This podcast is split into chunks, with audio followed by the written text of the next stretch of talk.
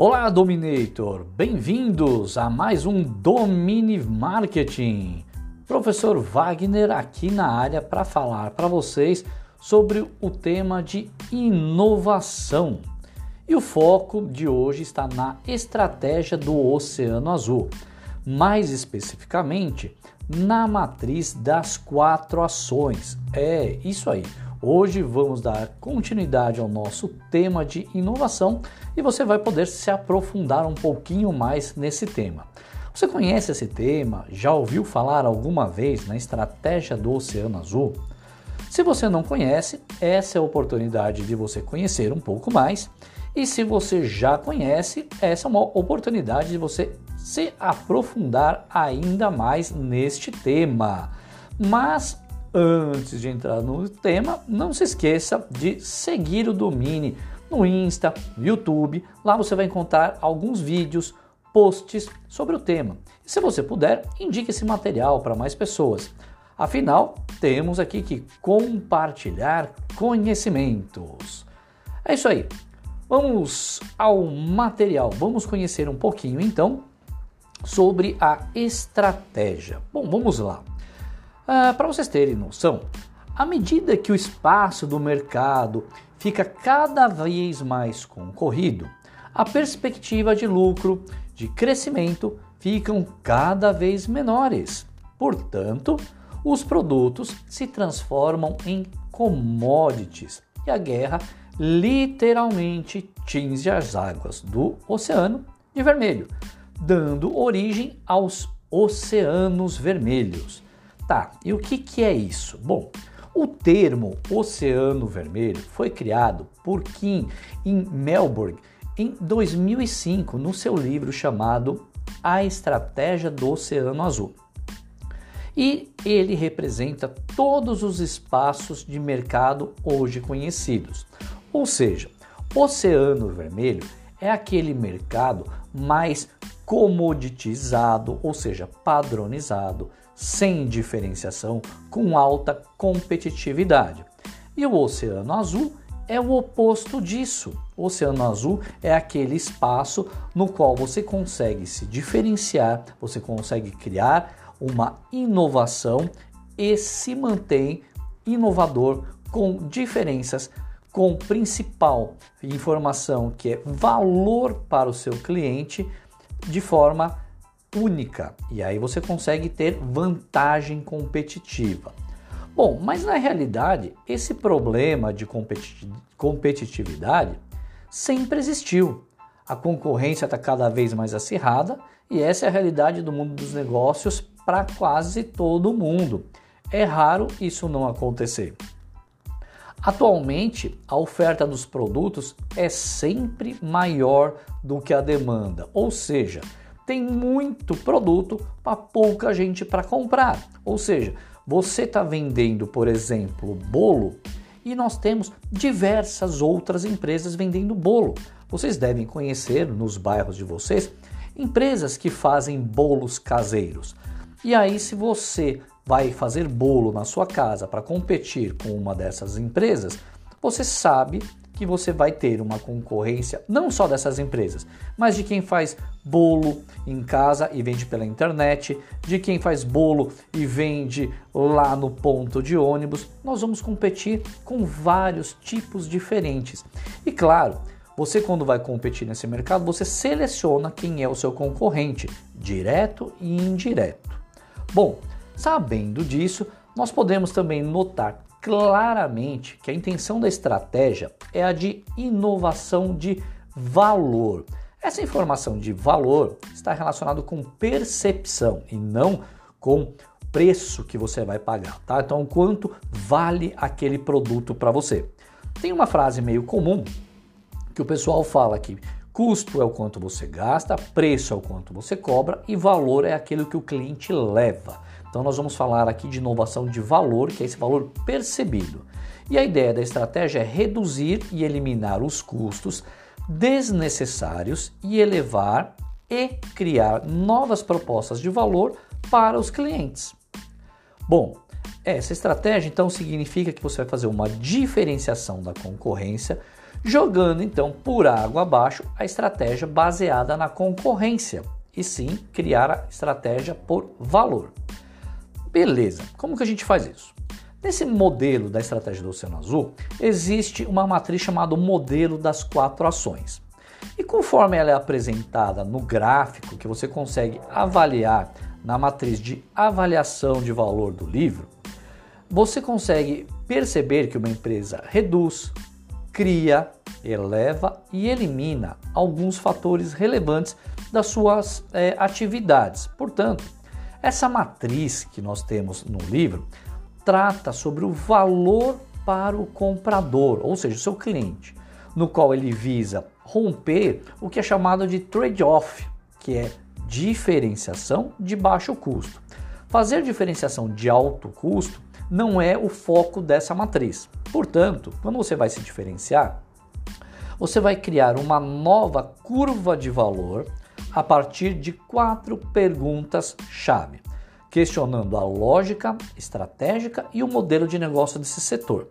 Desta forma, você vai precisar seguir quatro pontos. Vamos lá. Qual é o primeiro ponto? É eliminar. Que atributos considerados indispensáveis pelo setor devem ser eliminados? Primeiro, vamos entender: atributos são características, tá? Então, quais são as características, as informações, os componentes que são valorizados pelos compradores que mudam completamente, mas as empresas que se empenham em imitar uma ou outra ou não reagem a essa mudança, nem sempre se dão conta que a sua concorrência está fazendo a mesma coisa. Portanto, você tem que fazer o quê? Você tem que fazer com que a sua empresa considere eliminar esses atributos de valor que há muito tempo é, estão servindo de base para a concorrência no setor e que hoje não faz mais sentido. Você tem que procurar eliminar aquilo que não é mais interessante para o seu cliente. Exemplificando, o livro trata sobre um exemplo do Cirque du Soleil. Um dos exemplos que ele coloca no Cirque du Soleil é o Cirque du Soleil eliminou do circo os, o, o uso dos animais. Até então, todos os circos utilizavam animais para suas apresentações. Cirque du Soleil foi lá e eliminou. Até então, era fundamental, todos os circos faziam isso. O Cirque du Soleil foi lá e acabou com isso. Mudou o conceito e fez uma outra coisa. Segunda característica que, que nós temos que observar é reduzir. Que atributos devem ser reduzidos bem abaixo dos padrões setoriais? Você vai então observar se existe algum excesso nos atributos dos produtos ou dos serviços oferecidos por você, no esforço de repente de imitar ou de superar a sua concorrência. E é necessário você observar e reduzir algo desse processo. O que, que você vai fazer então? Vai procurar examinar se existe alguma coisa nesses produtos que você oferece no, no serviço, de maneira que você está de repente buscando se equiparar ou superar a sua concorrência, mas não, não, não te dá esse resultado. Por isso, você tem que reduzir alguma coisa que lá exista. Uma forma que o Cirque du Soleil fez foi de reduzir alguns tipos de espetáculos. Eles reduziram alguns tipos de artistas e criaram outro método. Criaram um palco único, onde várias cenas acontecem ali e fizeram coisas bem diferentes que estão em outros tópicos aqui. A terceira característica que nós temos é a de elevar. O que é o elevar? Quais atributos devem ser elevados bem acima dos padrões setoriais? Você precisa então identificar, corrigir as limitações que o setor impõe a esses clientes e superá-las. O que, você vai fazer? Leva a empresa a identificar é, o que o mercado tem, o que, que é padrão e o que, que é muito importante para eles, e aí você vai criar algo novo. O que, que o Cerco de Soleil fez? Ele elevou a experiência do cliente dentro do show. Ele elevou a sensação, elevou o nível do espetáculo ele fez ali um desenvolvimento de um formato teatral unido com ópera e circo único. Ele elevou isso onde os outros não tinham essa preocupação. E a quarta situação é criar. Quais atributos nunca oferecidos pelo setor devem ser criados? Você então precisa descobrir fontes de valor inteiramente novas para os compradores. Você precisa buscar é, desenvolver novas demandas, ou seja, buscar novos clientes, novos mercados e mudar a estratégia de preço desse valor. Como que você vai fazer isso? Você pode auxiliar a tua empresa a descobrir fontes inteiramente novas de valor para esses seus clientes, buscando um novo cliente que tem foco nesse setor. O Cirque du Soleil fez espetáculos únicos, exclusivos, uma, uma cenografia utilizando personagens desconhecidos. As pessoas não vão lá para ver uma personalidade, vão, vir pra, vão assistir um espetáculo, uma coisa única sem animais, com música e diferente dos outros circos, não tem aquelas arquibancadas de madeira ruim.